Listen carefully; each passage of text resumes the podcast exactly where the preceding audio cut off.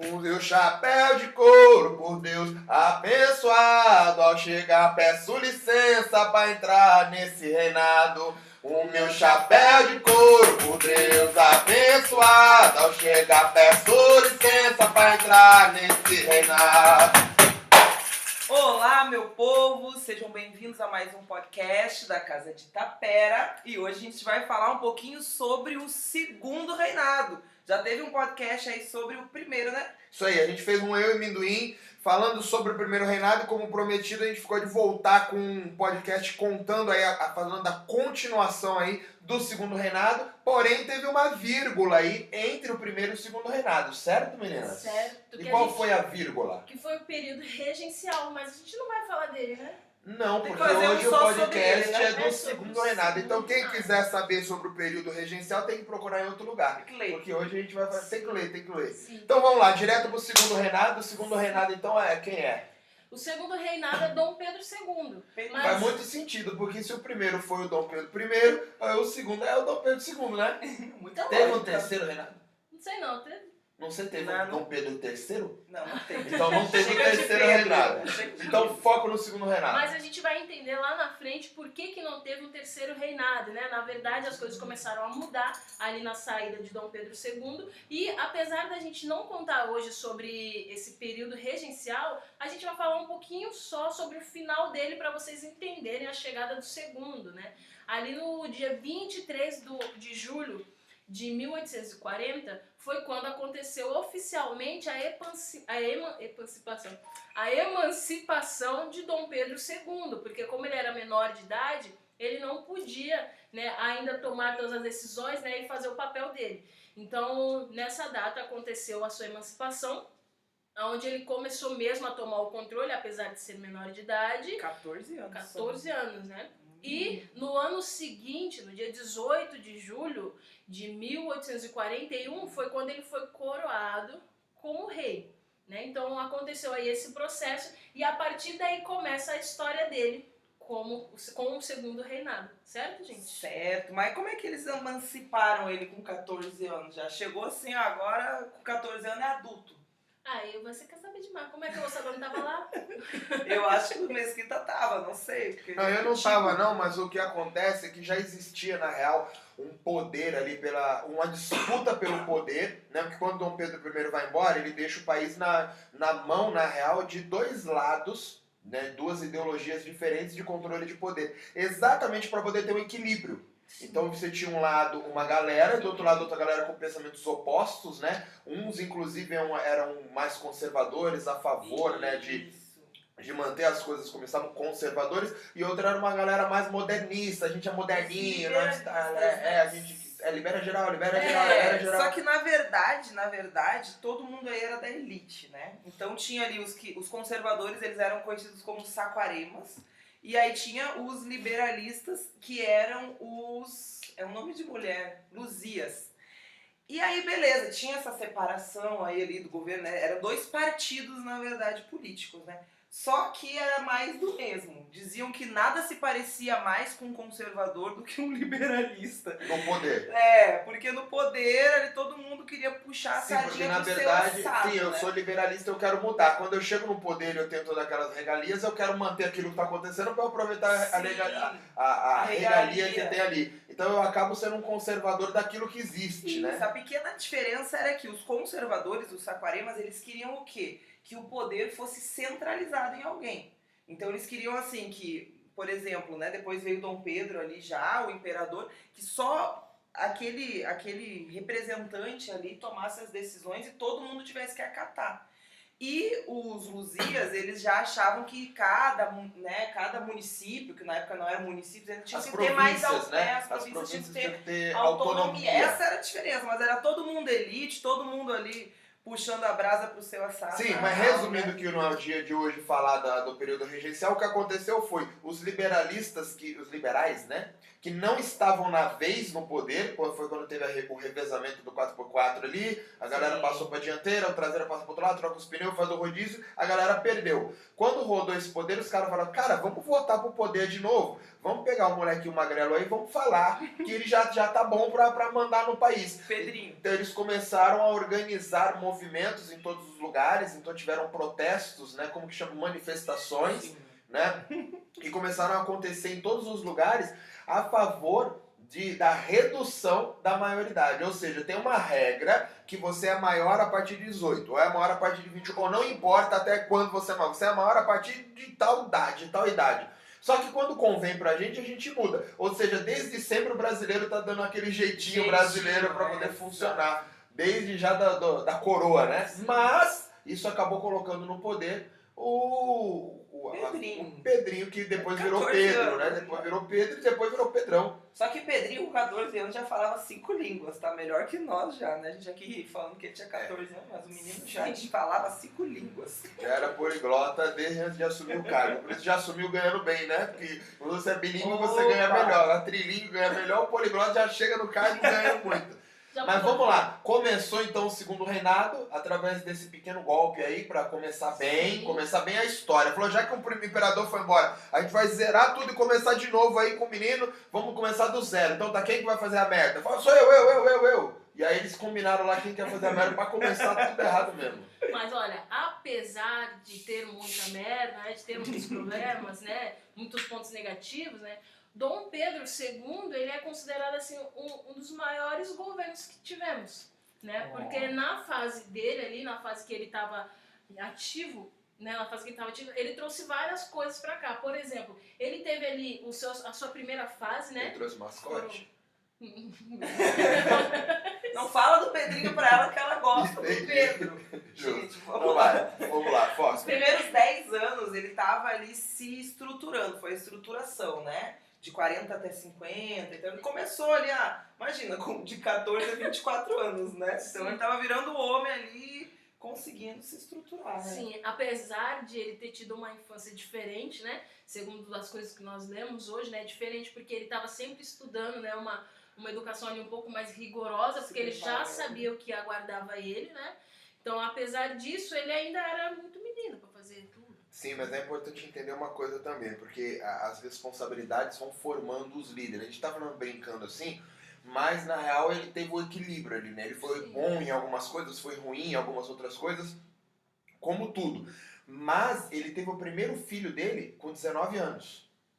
E isso naturalmente trouxe uma responsabilidade diferente para ele, porque ele entendeu que aquele filho dele ia continuar aquele reinado dele. E aí ele começou a prestar mais atenção naquilo que ele tinha, o que ele deveria fazer. Aí é que depois esse filho acabou falecendo. Mas isso trouxe para ele uma responsabilidade diferente. E depois desse filho, na real, acabaram vindo mais dois, né? Nossa, E- tudo veio muito cedo pra ele, né? Com Sim. 19 já virou pai. Sim. E aí é isso, né? Então a gente tem algumas coisas ali, alguns pontos positivos que aconteceram, né, durante esse período. Depois desses 10 anos de que ele teve ali pra Estruturação. estruturação, ele veio ali para a época do auge dele, né? Então, logo após né, essa, esse, fe- esse fechamento desse ciclo, dessa estruturação, já em 1852, por exemplo, ele já trouxe o telégrafo para cá. Inovação. É, já é uma inovação, né? Já trouxe, já veio evoluindo toda a brincadeira, né? E aí a dúvida que fica é que vocês vão ter que acompanhar aí para vocês saberem que a bebê vai falar um pouquinho agora, mas é só um spoiler, viu? e quando ele trouxe o telégrafo para cá, isso foi em 1852. Ele já tinha ali algumas relações com o Barão de Mauá, que veio ajudando ele dentro desse processo, né? Dessa evolução, desse desenvolvimento das coisas dentro do Brasil. Sim. Que depois acabaram se desentendendo, né? Por uma série de. Mas de, não é pra contar. de acordo. Não é pra contar essa Não, parte? porque a era Mauá foi muito importante, né? O Sim. Barão de Mauá foi um cara, um grande investidor que o Brasil teve em vários, em vários meios aí, não investia só em uma área, né? Só que então a gente vai ter que fazer um podcast sobre ele. Mas eu quero voltar um pouquinho ali. Em 1850, teve um marco aí dentro da história do Brasil, inclusive dentro da escravização, né? Uma lei que começou a dar um outro rumo. Então, o Dom Pedro, né, que estava à frente, foi aí que o Brasil começou a se desdobrar ali e alavancar. Por quê? Teve a lei Eusébio de Queiroz, que foi a proibição do tráfico negreiro, né, dos navios. Não quer dizer que ali parou de ter, porém continuou tendo, né, de uma maneira por baixo dos panos, porém o Estado não investia mais nisso.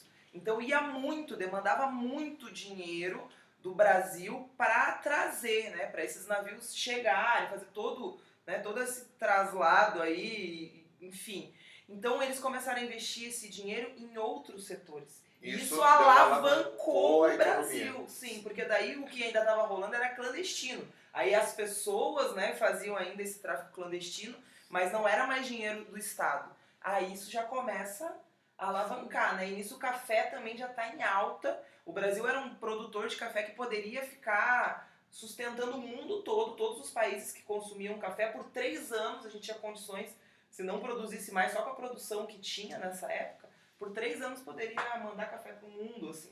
Então, né, já estava lá em cima. Começou na escravização e vieram os, começaram a vir os imigrantes para trabalhar no café também. E isso naturalmente explica o que a gente não vai falar agora, mas em algum momento vai vir esse podcast sobre a política do café com leite, que foi acontecer muitos anos depois, mas a, a, a sementinha, as sementinhas de café já estavam plantadas muito antes, né? Porque desde essa época, a parte forte, da região forte onde você tinha café, no primeiro momento foi o Vale do Paraíba, que é São Paulo, você tem uma outra região do interior de Rio São de Paulo, que eu não me engano, o Vale do Paraíba é São Paulo, Rio de Janeiro, que ho- Isso. o- onde hoje é a cidade de Queluz, ali onde faz a, a cidade de Queluz é a divisa, é a última cidade de São Paulo, e logo depois você já, já é Rio de Janeiro, é tipo assim, deu, deu uma bananeira, caiu na ponte e já tá no Rio de Janeiro. Ali é o Vale do Paraíba. Exatamente. E aí a história é que antigamente ali era tudo uma fazenda só, ou duas fazendas, mas da mesma família, de, de, de pessoas diferentes, mas era tudo uma coisa só.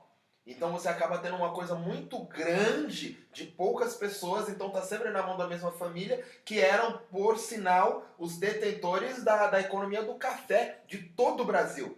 Então aquilo ali passa a ser mais forte do que a gente imagina. E isso é tão forte que você começa a ter algumas manifestações, como por exemplo o jongo, que nasceu ali. Porque você começa a ter uma demanda de trabalho muito grande, num primeiro momento de, de escravizados, num segundo momento de, de negros é, é, semi-libertos, digamos assim, né? Que você podia ir embora, mas não, não ia. Sim. E de- num outro momento, com a chegada dos imigrantes trabalhando junto com os negros, Isso. né? E depois disso você tem a tomada dos imigrantes. Então, mas o tempo todo é no mesmo lugar. Então aquilo acabou sendo um caldeirão cultural também, que aconteceu de uma outra maneira por não ser Bahia, né? Por ser Sim. São Paulo e Rio de Janeiro, aquilo acabou acontecendo de uma outra maneira. Só que isso só vai acontecer lá na frente. Ainda não aconteceu. Aham. Certo? Então volta É, no Mas café. nessa época aqui do Dom Pedro, né, nessa época que a gente está falando ali, 1850, o café já estava em alta, então eles começaram a investir nisso. Né, investir no, no- na exportação ali já, né, para os Estados Unidos começou a consumir café em, bastante em larga escala, começou a consumir café do Brasil. Então ali a gente já começa a crescer, né? Ali depois da Eusébio de Queiroz começa, né? E o Pedrinho lá, já não é mais Pedrinho, né? O Pedro já tá adulto agora. Já tá caminhando. Tá, a Chayane vai, vai falar bem do Pedro, porque... Que jeito, que jeito. né? Não, mas isso em 1850, né? Nesse Sim. mesmo ano, por exemplo, o Brasil já tinha construído seu primeiro navio.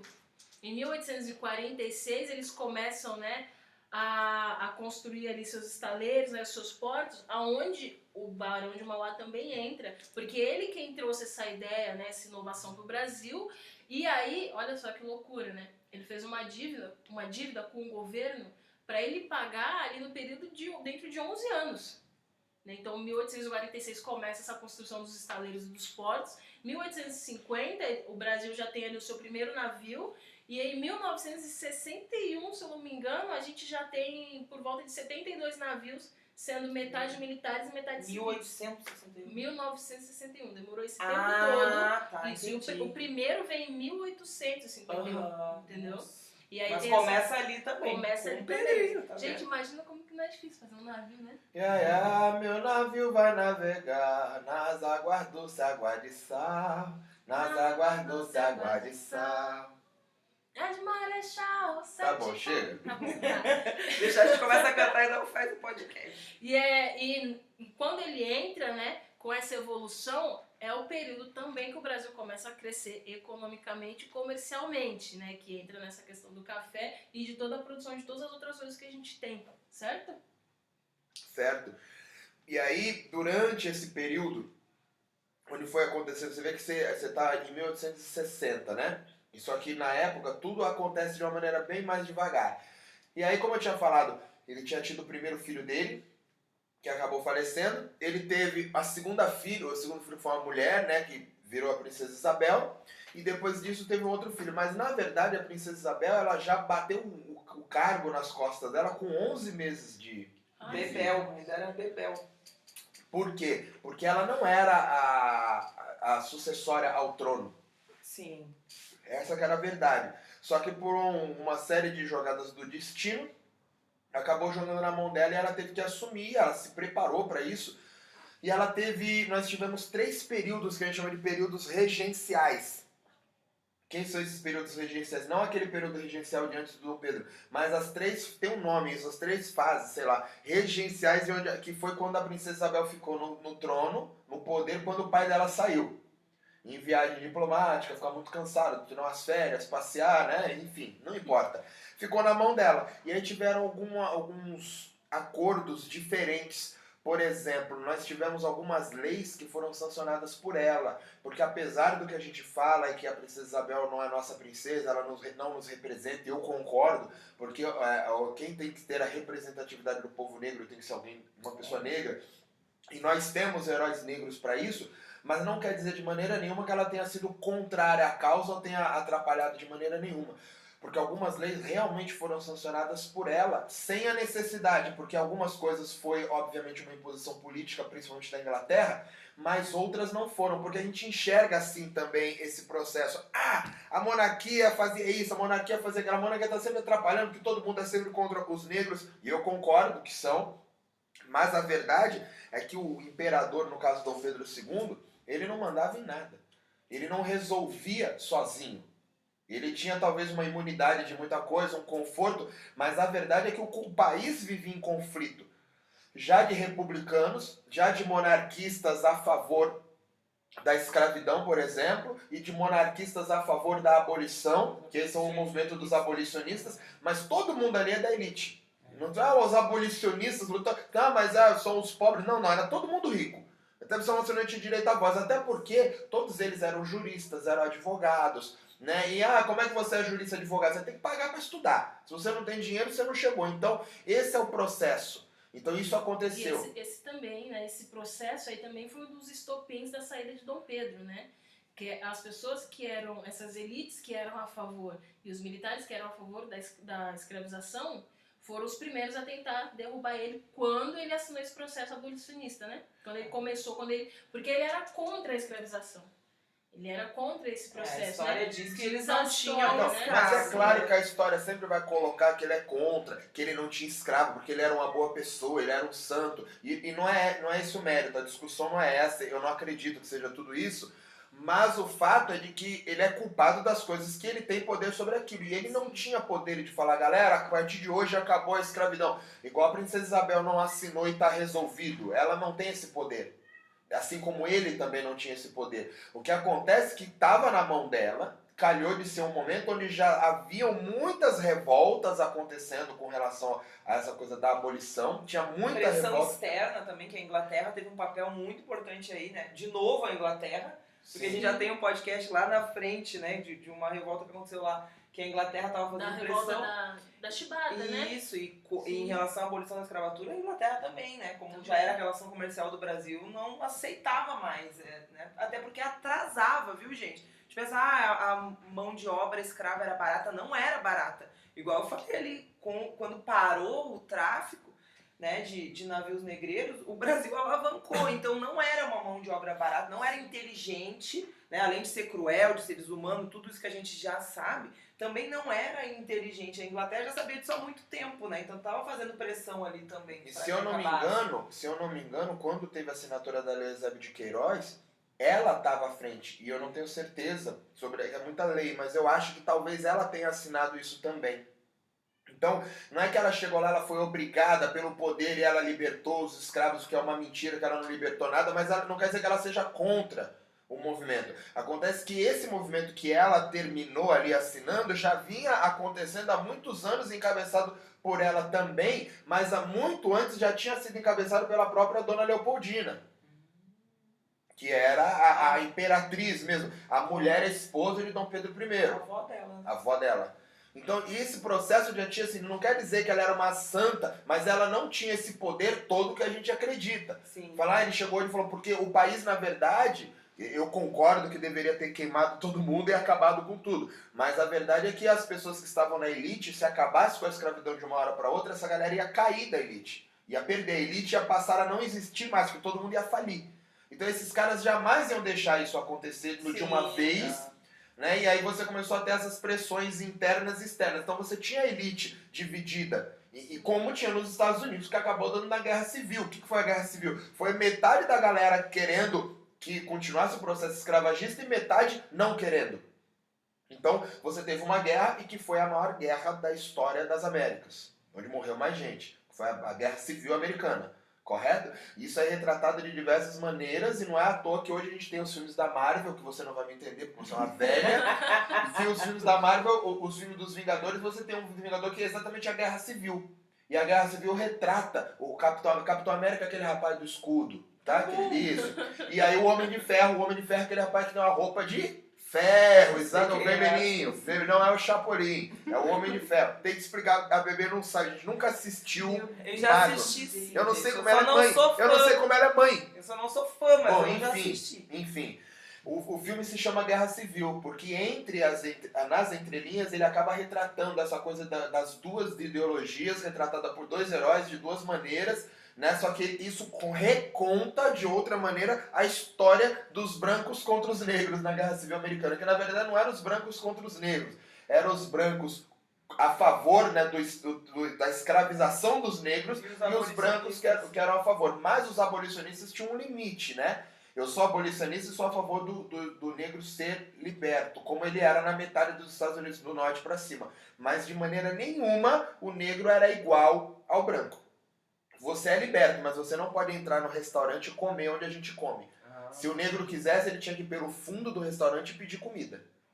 Ele pagava pela comida dele, então você era livre para andar por aí, você podia ter sua casa, ter as suas coisas, mas a gente não andava junto. Você tinha os bairros negros que estavam lá, separados para os negros. Você tinha as escolas que vieram muito depois, mas tinha separadas para os negros. E aí foi o que foi chamado muito tempo depois disso nos Estados Unidos de segregação, né? Quando foi, que, que você, depois disso você teve a junção de misturar os brancos com os negros nas escolas. E aí deu morte, deu um monte de problema. Enfim, sempre ônus e bônus dentro desse, desse processo. Mas a lei Eusébio de Queiroz, a lei dos sexagenários também, Ventre do ventre livre. Qual que foi a lei do ventre livre? É que a partir daquela data, toda criança que nascesse ali, né, de uma mulher escravizada, seria livre. É engraçado, né, mano? Porque tá bom, a Agora- criança vai viver como? Sim, agora, é, aproveitando esse seu gatilho, né, com, com essa história das mulheres, né, que eu não sei se vocês sabiam disso, mas é só uma curiosidade, né. Quando começou esse período de escravidão, é, os países começaram a perceber que, além da escravidão ser, de ter um escravo ser muito caro e ser só para as pessoas de elite, eles entenderam dentro da cabeça deles que eles podiam fazer a, essa vida de, de, de, de escravo ser mais longa de uma maneira ótima. Foi tipo a, a solução dos problemas. Um, acendeu uma lâmpada lá Ai, na cabeça Deus, deles. até medo, Eles né? pensaram, né? Porque o tempo de vida de um escravo era de 30 a 40 anos, se eu não me engano, No né? máximo, Mais ou menos. Era isso, podiam, Mesquita? Sendo otimista, né? Sendo otimista. Tá, né? tá, tá, Sim, tá sendo bom, otimista. sendo Você já- teria né? Tá, com- tá comendo bem, né? Tá comendo bem. E aí, o que, que eles começaram a fazer? Eles começaram a dar prioridade para as mulheres. Trazer mais trazer mulheres. mais mulheres. Ah. Porque já Porque tinha, as né? mulheres eram mais bonitas? Ai, não estraga meu dia, Mesquita. Deixa Tô perguntando, contar. era por isso? Não sei se é porque as mulheres eram mais bonitas. Pessoalmente, eu acho a mulher negra mais bonita do que a branca. Já são opiniões pessoais, né? Você não entra nesse ponto, né? Não, mas não porque as mulheres eram mais bonitas, mas porque as mulheres geram vidas. Né? Então, quando ele Nossa. traz uma mulher escravizada, ele pode estar trazendo ali por, é, duas, Sim, dois entendi. escravos, três escravos, quatro escravos. Quatro escravizados vindo Reproduzir. junto. A Sim, ideia era reproduzir aqui sim. ser mais E barato. isso do começou a acontecer quando começou realmente a ter uma pressão e eles entenderam que o tráfico oficial iria acabar. Uhum. E aí ia ficar mais caro para trazer. Então você para de trazer os homens e começa a trazer as mulheres. Porém, antes desse processo das mulheres, antes um pouquinho, eles começaram a trazer as crianças.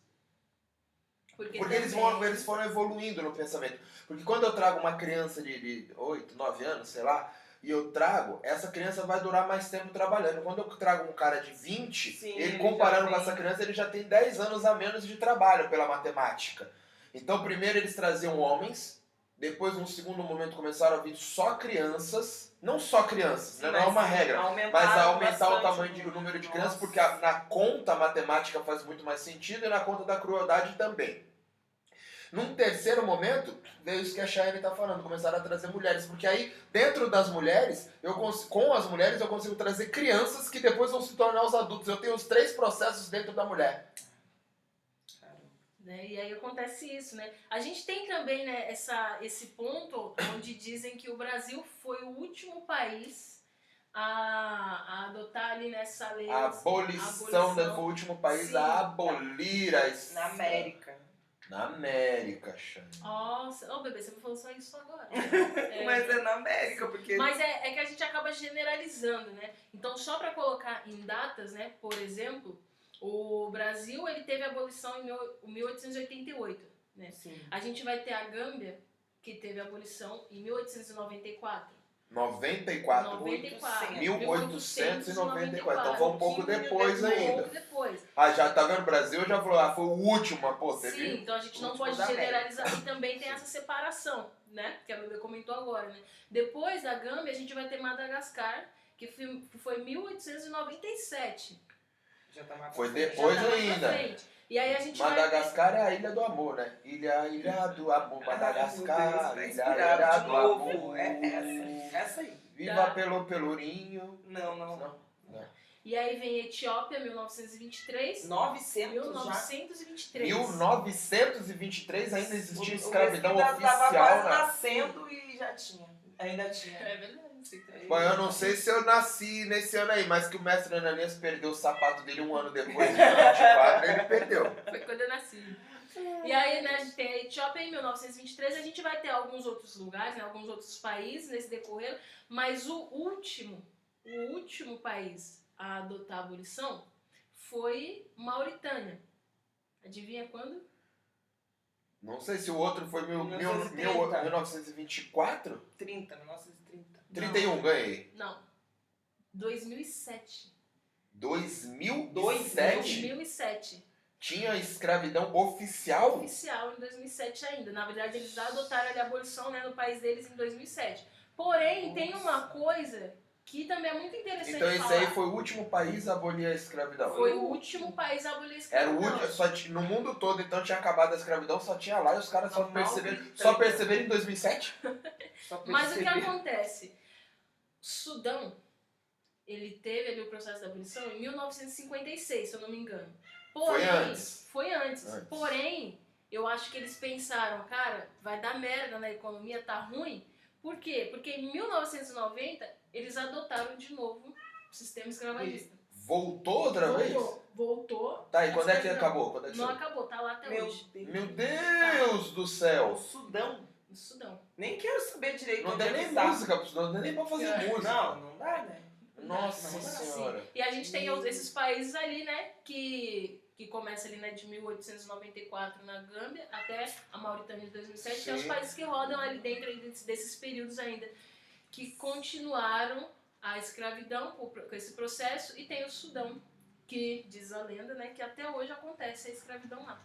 Nossa senhora. Nossa Senhora. Exato. Voltando ao, ao processo que a bebê tava falando, então a, a lei do ventre livre, qual que foi mesmo, bebê? Que as crianças nasciam livres. A mãe era, era ainda escrava, escravizada, mas a criança nasceria livre a partir daquele ano, né? Então, mas você sabe que pela lei o que estava escrito não era isso, né?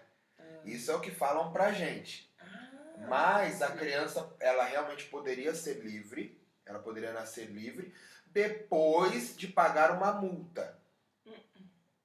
Então tem um nome isso daí, mas as crianças tinham uma multa para pagar, que era trabalhar até os 8 anos de idade, Ai, Meu Deus, como que uma pagando a multa. Vou te mostrar Até como é que trabalha, viu, querida? Pagando a multa. Sem a multa, você era livre após os 21.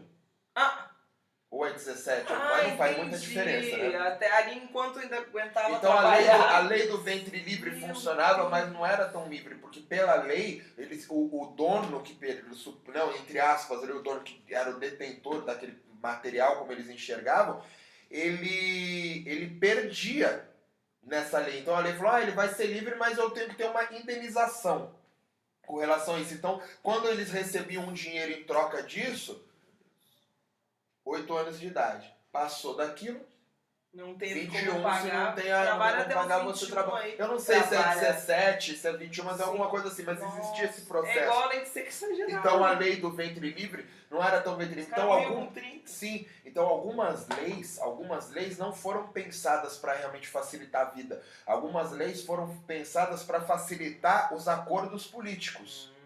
Isso é importante entender também. E muito abolicionista entendia isso. Porque se a gente entende como é que os caras não entendiam. Mas para você ganhar as coisas melhores na frente, você tinha que abrir mão Ir de algumas coisinhas para trás e conquistando algumas coisas bem pouco a pouco, né? É igual o sexagenário, né? Ah, chegasse aos 60 anos, o cara morria com 30, 35. Sim, ninguém 40. chegava nos 60, exatamente. Esse é o, o processo. Então foi bem pouco a pouco que esse processo foi acontecendo. E aí né, a, a princesa Isabel chegou a assinar algumas leis nesse primeiro período regencial que ela ficou. Num segundo momento, foi quando o Brasil começou a receber um monte de, de, de, de manifestações e um monte de pressões em cima de um monte de coisa. Porque na real tinha uma bomba explodindo e acabou caindo na mão dela. Ela tentou resolver, começou a, sofrer o princípio de, de, de, de, de como é que você vai tomar o controle do golpe, começou a sofrer o princípio de golpe. Quando ela sentiu que estava dando ruim, que não tinha o que fazer, ela ficou ruim de cabeça, que deram tanta pressão na mulher, que ela acabou se isolando em Petrópolis. E ela fingiu que não estava acontecendo nada, Com vou ficar aqui no meu jardim, vou ficar aqui no meu jardim, na minha piscina, na minha, né, com a minha Meu soda Conde. gelada, né, traz uma coca por favor, com churrasco. E é isso. Ela simplesmente fingiu que não estava uma guerra civil acontecendo no Brasil. Por que essa guerra? Porque começaram a ter muitas revoltas de negros escravizados fugindo nessa época. Hum. Foi a época que mais teve, porque você começou a ter o apoio dos abolicionistas, que era a elite, por trás disso. Então você começou a ter fugas pensadas, rebeliões pensadas, de uma maneira que fosse resultar em algo. Então você começou a ter protestos em cidades, Verdade, manifestações, começou a funcionar mais. E uma coisa muito legal de entender, a gente sempre fala sobre os pensadores, né? Os negros, inclusive, e, eles são importantes, né, de uma maneira ou de outra, mas a verdade é que nenhuma escravidão, ou a escravidão no Brasil, em nenhum momento foi liberta por conta de nenhum cara que organizou nada pensando. Ela sempre foi liberta pela luta. Ela sempre foi liberta por quem estava lá. Nunca teve alguém que sentou numa mesa para conversar e resolveu. Sempre foi por pressão de. de e o que, que a gente fala sobre Revolta, revolta? Mas o que, que é uma revolta? Não é o cara fica nervosinho ali e fica emburrado. Chayane sabe o que é revolta, você sabe? É, Não, na verdade ela sabe mais ou menos, porque ela vem a depois. Quando os caras faziam Não, ela revolta. faz revoltas. sim, o que, que é uma revolta pra você? Revolta é o que a Vamos. Chayane faz, fica braba. Sim, taca a cadeira na, na, na parede de vidro, né? pessoas. Pois é, os caras tacavam Mata fogo em pessoas. tudo. Então o que a gente fala sobre uma revolta? Pega uma fazenda gigantesca, eu mato todo mundo e taco fogo em tudo. Sim. É isso aí. E aí a gente foge pro quilombo. E se quiser vir atrás, vem aí. Então o negócio começou a ficar pior mesmo. E esse processo foi muito maior em São Paulo do que nos outros lugares. Nossa, não. Sim. Tanto que, porque a gente tinha essa, essa coisa muito forte nessa época do café, que no primeiro momento era o trabalho escravo. Mais forte ali. É. Então você começou a ter esse processo, eles começaram a, a fugir. E aí a gente tinha um quilombo que era muito famoso aqui em São Paulo, que ficava no Jabaquara, que é a zona sul de São Paulo. E esse quilombo existe até hoje, alguns resquícios dele, que é o Centro Cultural Jabaquara, que fica no metrô, inclusive a estação é lá. É, acho que tem uma casa de cultura, eu não sei como é que chama, uma casa de cultura que ainda tem alguns pedaços das coisas que era um quilombo lá mesmo, que eles construíram, porque hoje é uma cidade, mas antigamente não era. Sim, sim. E aí você tem até um terreiro de candomblé muito famoso, que eu, eu ia bastante lá quando era criança para assistir as festas, o Danilo ia, o Carlos ia, o Gugu ia, a gente ia muito pra lá, assim, muito. Inclusive as primeiras festas de caboclo que eu vi, que eu comecei a entender o que era, foi lá. Os sambas de marinheiro que eu vi foram todos lá.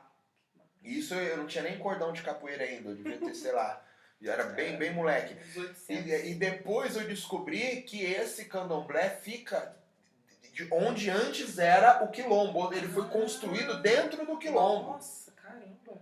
Então é é uma, uma, um- um- uma região bem legal, muito forte, um reduto de, de negros, que hoje é, na real, um reduto também de samba, samba paulista, que depois se tornou um reduto de samba paulista no mesmo lugar. Inclusive o mestre Biné deu aula de capoeira nesse lugar e depois ele saiu Capoeira, de lá. Depois ele saiu e o mestre Miguel, o mestre Miguel Machado, assumiu as aulas no, no Centro Cultural Jabaquara. Então é um processo bem legal. E a gente já foi lá algumas vezes, inclusive roda de capoeira lá, é legal demais. E é um processo que aconteceu em São Paulo e foi um dos que mais fugiu gente nessa época, né? Porque tiveram várias épocas. E a galera fugia também para Santos. Corria muito pra zona. É, então a galera. por- E, e era tudo a pé, né? Sai no meio das matas se embreando, exatamente porque ela tem a serra que protege, enfim. Esses processos aconteciam. Você começou a ter tanta revolta, tanta revolta, e os abolicionistas reclamando de um lado e, e os monarquistas a favor do outro lado, que a coisa ficou séria. E aí ela ficou doida, Insustentável, né? sustentável, e ela foi embora para Petrópolis. Depois que o pai voltou, arrumou tudo, ela voltou como se não tivesse Com o acontecido. Conde de E depois teve o de e depois teve a terceira, o terceiro período regencial aí, que foi quando veio exatamente a, a assinatura em si da, da abolição. Não, mas a gente já tá lá na frente na abolição. Nós estamos falando do pai dela, o Mesquita quer falar dela, da, da Não, princesa. eu tô falando Mas dos foi três, muito os bom três essa períodos regenciais que foi o que aconteceu, né? Porque entra no contexto do café, desse Sim. primeiro momento do café. E pra onde que a gente volta agora? A gente pode voltar O exatamente Pedrinho. no café. Café. É isso, mil, é, eu tava lá em 1850 ainda, né? O foi 38 Então. Vamos continuar falando das coisas boas que aconteceram. né? O que, que o Pedrinho fez? Conta, O chefe. Pedrinho trouxe também, trouxe não, na verdade ele ganhou, né? Ele, o cara que inventou o telefone, deu presenteou ele com o primeiro telefone dele, em 1877. Era um iPhone já? Era um- Quem é esse cara? Ah, era, acho que era Antônio Merci. Que inventou o telefone? Merci, Merci. O Graham Bell inventou o quê? Não, não, não. Esse Antônio Ah, eu não sei Merci, não Deu de falar, gente. presente. Ele inventou o telefone em 1860. E aí, só que ele não continuou com esse projeto, né? E ele vendeu o projeto dele para Graham Bell. Ah, entendeu? Malandrinho. Malandrinho, entendeu? Grande, Bel.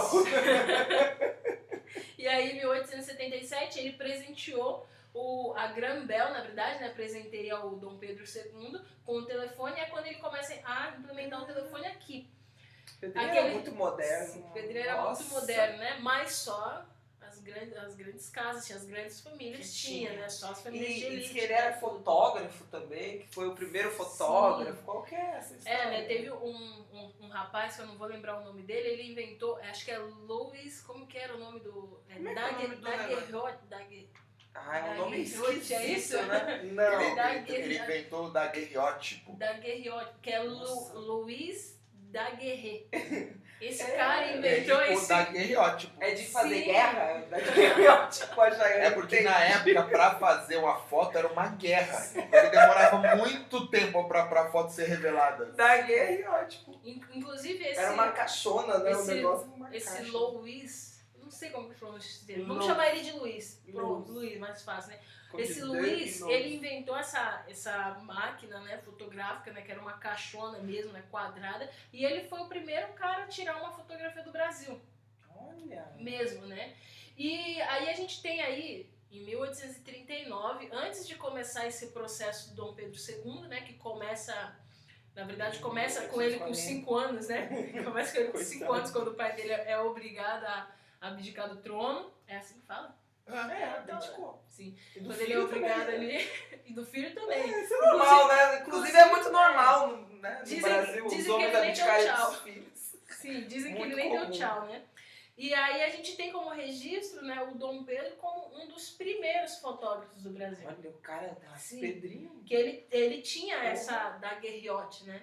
E aí, só que ele gostava tanto disso que quando ele entrou, mesmo que ele começou a, a agir ali oficialmente, ele começou a patrocinar outras pessoas, né, a pagarem outras pessoas, a ajudarem elas a registrarem, né, a serem fotógrafos, né, a fazer esse processo dentro do, do Brasil. Mas que dinheiro que ele tinha, Mesquita? Que segundo a Mesquita, no dia que ele trabalhava, É. no que? Que dinheiro era esse que o Pedrinho usava pra patrocinar as coisas? Era o dinheiro do salário dele que ele recebia pra ser rei. Quando você é rei, você recebe um salário. Poxa. Mas É. ele era um rei muito bonzinho, né?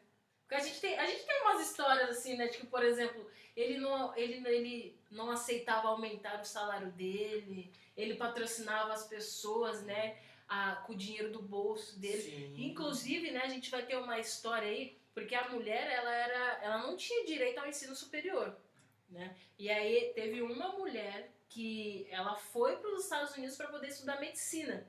E o pai dela fez todas as dívidas do mundo, né, para conseguir sustentar o estudo dela ali. Só que a gente também tem essa fama, né, de que o Dom Pedro II, ele gostava muito da parte de educação, tanto que ele tem a escola, né, Dom Pedro II, Sim, né, sim, sim. que é referência no Brasil nessa época, de melhor escola. E aí, Mas o peraí, cara peraí, peraí. falava cinco línguas. Não, legal, tudo bem. Mas só pra gente entender, eu concordo, né? Ah, era uma referência, porque da maneira que coloca fica muito bonito, né? Romanticamente.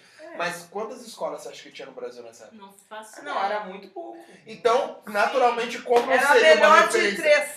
Como não seria uma referência? Como se fosse. Melhor de Não, três. esse aqui era uma escola referência no Brasil na época. Quantas escolas tinha? Três? Falou de quem era a escola? Não, uma era da galerinha do, daí o do- melhor do- de da três. periferia que botava umas caixotinhos pra poder escrever. Né? Outra realmente tinha uma escola ali pra galera da elite, que os caras botavam. E outra era do imperador. Qual será que vai ser a referência, Mas né? peraí, deixa ela contar do da mulher que a gente vai se perder. O cara, o pai da menina fez dívida, vendeu até a sogra pra pagar pra menina ir pros Estados Unidos fazer medicina. E o Pedrinho entra onde nessa história? Ele entra no ponto que esse cara, esse pai se endividou. Uhum. E aí é quando Dom Pedro II descobre isso, né? Fica sabendo dessa novidade, ele faz o quê? Ele ajuda esse pai a continuar bancando os estudos dela. Ah, lembrei dessa história. Porque, É, ah, é, lembrei. Aí ele. Aí, beleza, ele, Do ele bolso banca dele, tá? do Do bolso bolso dele, dele, porque ele sim. trabalhou uma vida. Caraca, O bolso dele do dinheiro que ele guardou durante muito tempo, o dinheiro que ele recebeu do INSS, pai. né? Exatamente. Bom, aí, aí atribuem ao Dom Pedro, inclusive, que as mulheres passam, porque depois tem a lei quando ali, ela né? volta ali, né? É, quando ela começa volta, tem, tem a lei que dá o direito às mulheres de fazer o ensino superior. 1800, Mas 1879. tá né? jogando todo o trabalho aí do movimento feminista pelo ralo, né? Porque até o Dom Pedro, o Dom Pedro foi até feminista, então ele foi ele que construiu aí, né? Sim. Os nossos direitos de estudar. Ah, não estraga meu dia, Dom Pedro. Não gostei, não, essa história. E aí a gente tem esse processo acontecendo ali. O né? rei é, o rei é tipo Deus, né? Tipo Não, ele não é nem rei, imperador, né? Mas pensa comigo, gente. Pensa comigo. Como como o salário não era pequeno, né? Porque Tadinho. ele, ele negava o aumento do salário e o dinheiro que ele ajudava, que ele patrocinava os, os novos fotógrafos, né? Que ele patrocinava esse pai, né? Que ele ajudava ele a pagar, era do salário dele. Eu vou começar a gostar do Pedro, assim, porque ele é muito bacana essa E história aí. E esse é um dos processos que acontece, né? Além disso também, né? A gente vai ter a iluminação elétrica, que também chega ali no período dele. Também né? dele. Sim, né? É, né, Por que gente? iluminação? Antes era o quê? Antes era gás. Gás. E antes de E ser óleo, gás, tinha o óleo antes de ser a gás era óleo. Óleo vegetal, óleo animal. Óleo Mas a gente óleo é, mas a gente vai voltar lá atrás, né? Porque quando os portugueses chegam aqui, os indígenas já têm ali a, a iluminação a fogo. Certo? Sim, as tochas sempre existiram a vida inteira, desde a pré-história. Sempre. Né? Então já tinha essa a iluminação a fogo ali, né? Depois, Dom Pedro traz ali né, a ideia da Europa da iluminação com óleo de oliva. Que, óbvio, que só tinha na casa do- das, dos Sim, Até hoje é caro, né? imagina nessa Sim. época. Porque a, a Europa era o único lugar que, que fabricava o óleo de oliva. Então era caro. Era muito caro. Então em alguns lugares ali, né, já tinha, a gente já tinha esse uso desse É difícil. artifício, né? E aí mais pra frente, né, alguns anos depois, a gente vai ter o Brasil produzindo o seu próprio óleo, que era o óleo de coco, óleo de amêndoa, pra ter o mesmo fim, né, pra ter o mesmo também é uso. caro, né? Meu Deus do céu. Como que era imagina. aquela, aquela, aquela, chua lá do... Não, de amêndoa não, gente. De mamona. Ah, mas era um outro. Eu não sei como é a música, né? Tô com a peneira no caixa, a mamona já deu baixa, como é que a pobreza passa? Segura o preço da mamona, lavrador. É coisa bonita que eu acho. É coisa é, bonita né, que eu porque acho. a mamona era caríssima também. Era caríssima também. Né? As E então, mamonas assassinas. Depois. então continua nesse processo. Tá gostando, não? Tô gostando, não, já é, gente, veio. ele vai embora, ele não gosta do Pedro, Tá só a gente. Tá gostando, não? Tá gostando? Eu vou nem contar pra vocês o que tá acontecendo aqui. Porque senão vocês vão ficar hashtag chateados. Vai, Mas Xande, é- fala do Pedro, porque o do Esse- Mesquita não vai dar certo. E vai. esse é o processo, né? E aí a gente vem passando por, por isso, né? E aí o Brasil começa a produzir os seus próprios óleos para serem usados com fins de iluminação. Essa iluminação é distribuída para as ruas também, né? Iluminação de rua. E mais para frente a gente vai ter a iluminação a gás. a gente vai ter essa iluminação a gás, que ela dura por um longo tempo, né? Para vocês terem ideia, 1936 foi quando acabou realmente. Bebê, controla.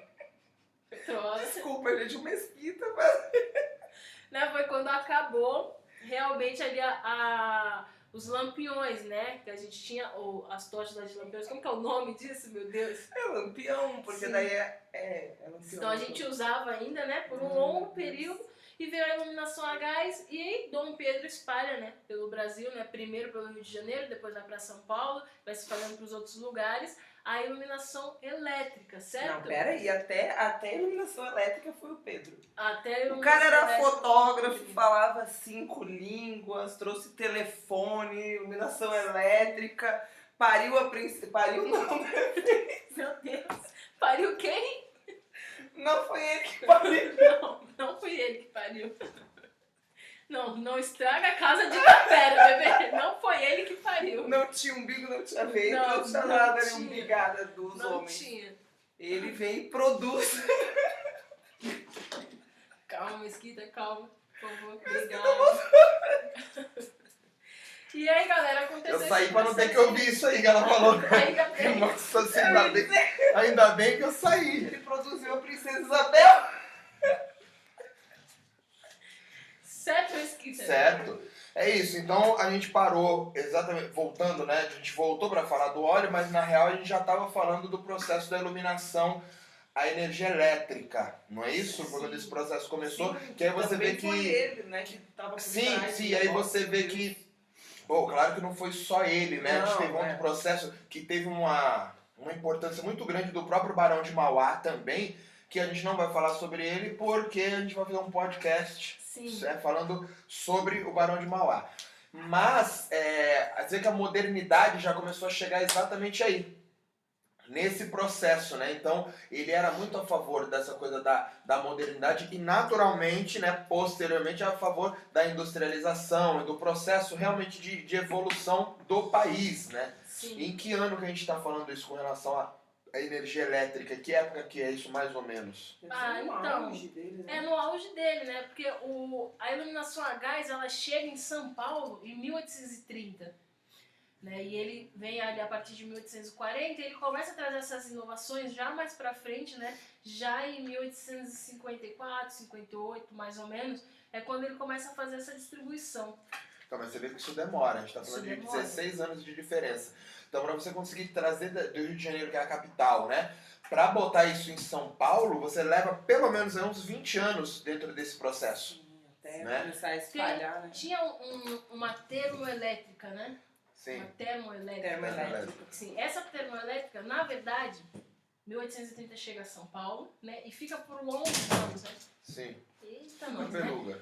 E É cachorro, a- essa termoelétrica é quem possibilita essa chegada, né? Eu falei a data errada, não é 1854, não. É 1883, tá bem longe, viu, gente? Então, Mas está bem mais perto do processo ali da abolição, Sim. onde a gente tinha parado. em 1883, essa termoelétrica possibilita a energia elétrica nas cidades do Rio de Janeiro. Hum, que é a mesma termoelétrica que depois vem para São Paulo e aí traz isso para. São Paulo também. Entendeu? uhum. Esse é o processo. Esse é o caminho que O acontece processo ali. de, de modernização. e depois naturalmente vai ganhando o Brasil todo. Aí deve ter ido para Recife, Salvador, né? Ele vai. Sim. É tanto que o, acho que o serviço de eletricidade ele começa a existir só em 1904, 1905. 1904 no Rio de Janeiro, 1905 em São Paulo. Sim. E aí tá nesse preço que tá hoje. Nossa, aí demorou, né, também Uhum. pra, pra chegar ali. Tem, Ele- Sem contar. Desculpa. Não, não, dizer, ele teve as ideias, foi fazendo ali, mas claro, também não era nenhum milagre, né? Não, Foi- não era nenhum. Ele milagre. trouxe, né? Mas também não dá pra. Sim. Sim. É, sem contar também que no período do reinado dele, a maior ferroviária que existiu foi a da América do Sul, por conta dele. Que também tem o envolvimento ali do, Do Barão de Mauá. Barão de Mauá. Eles querem Sim. falar do Barão. A gente Não, vai é falar. cara- Não, Quer não, não, tá a gente vai falar, vai falar. Barão é importante pra Aí agora a gente vai entrar num outro ponto interessante também, que já entra essa Terceiro política reinado. que a gente tem hoje. Tem terceiro Que reinado? terceiro reinado? Tem terceiro Dom Pedro? Não sei. Ele produziu Não, não a tem. Princesa Não Isabel e acabou ali. Né? Não, produziu, viu? Como a gente falou lá atrás, né? É, 1888 acontece o processo da abolição. E aí, quando Dom Pedro apoia isso, ele coloca contra ele todos, todas as elites e os militares. Quando ele faz isso, os militares se reúnem para organizar a proclamação da República. Sem falar Sem, é, Isso E- aqui. teve mais uma coisa contra ele aí. Que foi a Guerra do Paraguai. Ainda tem Pegou mal pra caramba, né? O que rolou na Guerra do Paraguai foi Que bem foi uma carnificina, uma covardia um Completamente isso, né? desnecessária. Se você quiser saber mais, você dá uma olhadinha lá no nosso podcast. Tem aí, Tem tem, lá. aí. E isso comprova o que eu acabei de falar. Que mesmo se ele quisesse ter acabado com a escravidão antes, sozinho, ele não conseguiria. Talvez eles pudessem ter, talvez não, né? Eles com certeza poderiam ter feito bem mais. Eles poderiam, por exemplo, é, principalmente com relação aos maus tratos, fazer leis, né, com Pelo relação menos pra diminuir aos maus ah, tratos. Eles poderiam ter feito diversas coisas que não fizeram. Sim. Então, de maneira nenhuma eu tô protegendo falando que eles são bons, o que não são. Eu tô falando é que politicamente não aconteceria do rei chegar lá e falar a partir de hoje tá todo mundo livre. Como, como esse processo da abolição só aconteceu por conta desse monte de revolta, igual a gente já viu, que acabou dando nisso. E ainda assim ele sofreu um golpe depois porque ele apoiou. Na verdade, ele apoiou porque ele não tinha o que fazer. Mas de maneira nenhuma ele era contra. Porque se ele fosse contra, ele teria se colocado realmente Sim. contra e esse processo teria acontecido de qualquer maneira, mas não da maneira como aconteceu. Teria acontecido de uma maneira mais violenta, teria acontecido uma guerra civil também no Brasil, porque os movimentos negros já estavam organizados, né? Inclusive, dentro do. Vocês já ouviram falar em Caifazes? Uhum. Ai, nunca ouviu falar em Caifazes? Nunca ouvi falar. Lá vem ele, lá vem ele. Os Caifazes eram grupos de negros, né, organizados, eram, eram digamos assim, milícias mesmo, mas eram, tinham muitos negros desses que eram intelectuais também à frente, então eram grupos organizados que eles realmente tinham todas as vertentes, ele tinha as vertentes dos negros que iam pra frente de batalha, que lutavam, os que organizavam as revoltas, os que organizavam as rebeliões, os que organizavam leis, e aí eu não sei o nome do- dos líderes que tem, mas todos esses grandes líderes, inclusive Luiz Gama, por exemplo, estava ligado aos caifazes. E esses caifazes foi talvez o grupo abolicionista mais famoso que teve dentro da abolição, que tinha ali as facções, as maneiras de pensar. E o caifazes englobava todo mundo e foi o que mais ajudou os negros a saírem. E os caifazes eram daqui de São Paulo.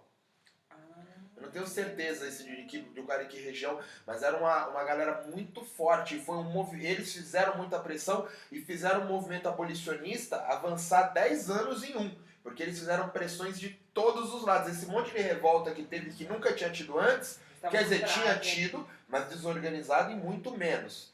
Quando isso começou a acontecer, começaram a ter revoltas organizadas. Hum.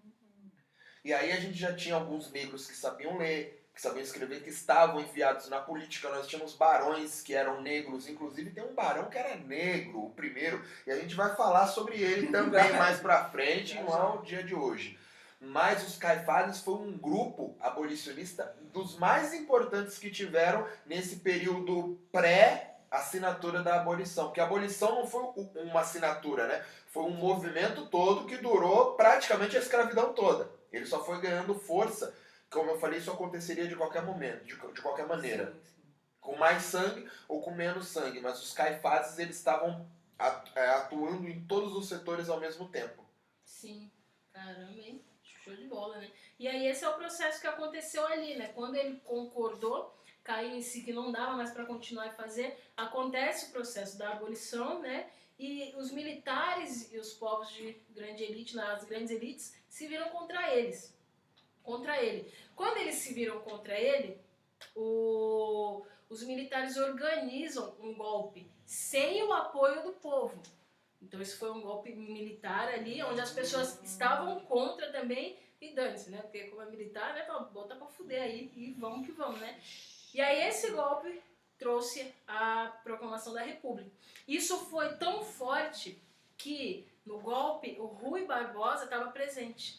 Ele estava apoiando junto, né? E alguns anos depois, quando ele reencontra o Dom Pedro II, ele pede desculpa para ele. Ele dá uma arrependida. Ele, ele fala, oh, desculpa, eu não sabia que ia ser eu não desse sabia jeito. que a República era não isso. Sabia, é, não sabia. Era essa grande bosta. que é.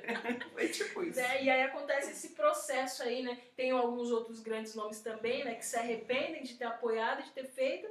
E assim que é o fim dele. Aí ele vai embora para a Europa e fica exilado lá por anos. E com 66 anos ele acaba morrendo de pneumonia.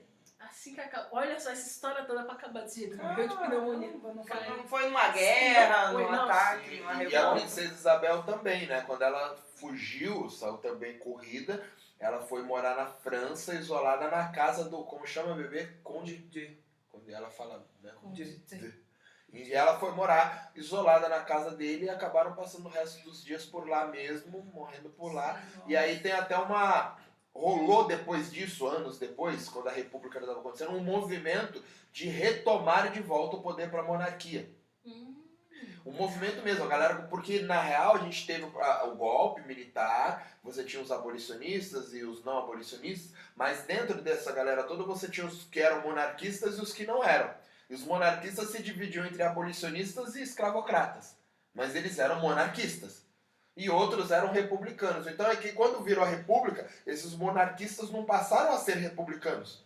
Eles só perderam a guerra, continuaram sendo republicanos, monarquistas. Então eles quiseram retomar aquilo de qualquer maneira. Então ficaram organizando meios de dar um, um regolpe em quem tinha dado golpe. Nossa, E por quê? Porque na real a princesa Isabel ela tinha direito ao trono. Acho que foi daí que surgiu aquela. aquela aquele meme lá, é golpe atrás de golpe. o golpe tá aí, quem quer. Porque Dom Pedro II tinha morrido, mas ela era sim a herdeira legítima do trono, a sucessora, que teoricamente não existia mais sucessão porque não existia mais uma monarquia. Sim, sim. Então ela passou a ser ninguém. Chegou na vez dela. Só que se a gente toma, toma a boca aqui e bota uma monarquia de novo, ela só continua a linha sucessória que tinha sido do avô. Então esse é o processo. E aí reza a lenda, o que eu duvido muito, mas reza a lenda que ela não quis participar porque ela fala que isso só traria dor e sangue pro povo brasileiro e o povo brasileiro não merecia e que se o pai dela tivesse vivo, ele jamais aceitaria voltar ao trono em troca das vidas dos cidadãos brasileiros e blá blá blá blá blá blá. E aí é, é a história que conta pra ela virar santa, né? Pode ser que não, não. Eu, eu duvido muito, né? Eu acho que ela realmente não tinha condições de voltar, senão teria voltado, que todo mundo gosta de poder. Eu acho que não, esse movimento não foi forte o suficiente porque você- o Brasil estava na mão dos militares, né? Então os Sim. caras estavam mandando e eles são a própria força da guerra. A força militar são eles. Como é que você vai entrar aqui e dar um golpe vindo do nada? Vai pegar um bota os caras no navio aí, vamos lá invadir. Não dá, você precisaria de um apoio de alguém aqui dentro. E para você ter o apoio da- das pessoas não adianta, você precisa de um apoio militar Ah, dentro sim. do lugar. E sem isso eles não conseguiriam. E aí essa foi a última história contada aí da princesa Isabel, que se recusou a tentar tomar o trono de volta antes de, de falecer. Ela tava triste. Tava triste tristonha, tava tristonha. É, bebel. É isso então, gente? É isso, Fechou? então, gente. é Então, isso. galera, acho que por hoje deu. Muito obrigado. O podcast foi Não, muito bom. Deus. Conde de, conde de. Lembrando que, óbvio que as datas elas podem ter algum erro, podem ter 100% de, de acerto, nem tudo que a gente fala aqui é 100% verdade, também nem tudo é 100% mentira, até porque queimaram nossos livros, né? Não tem como saber até, até onde nós vamos e... Será que, será que o, o tal do Rui Barbosa pediu desculpa também por causa disso aí? Será, Mesquita? Ele tinha Será, ter pedido desculpa. Valeu, galera. Fui!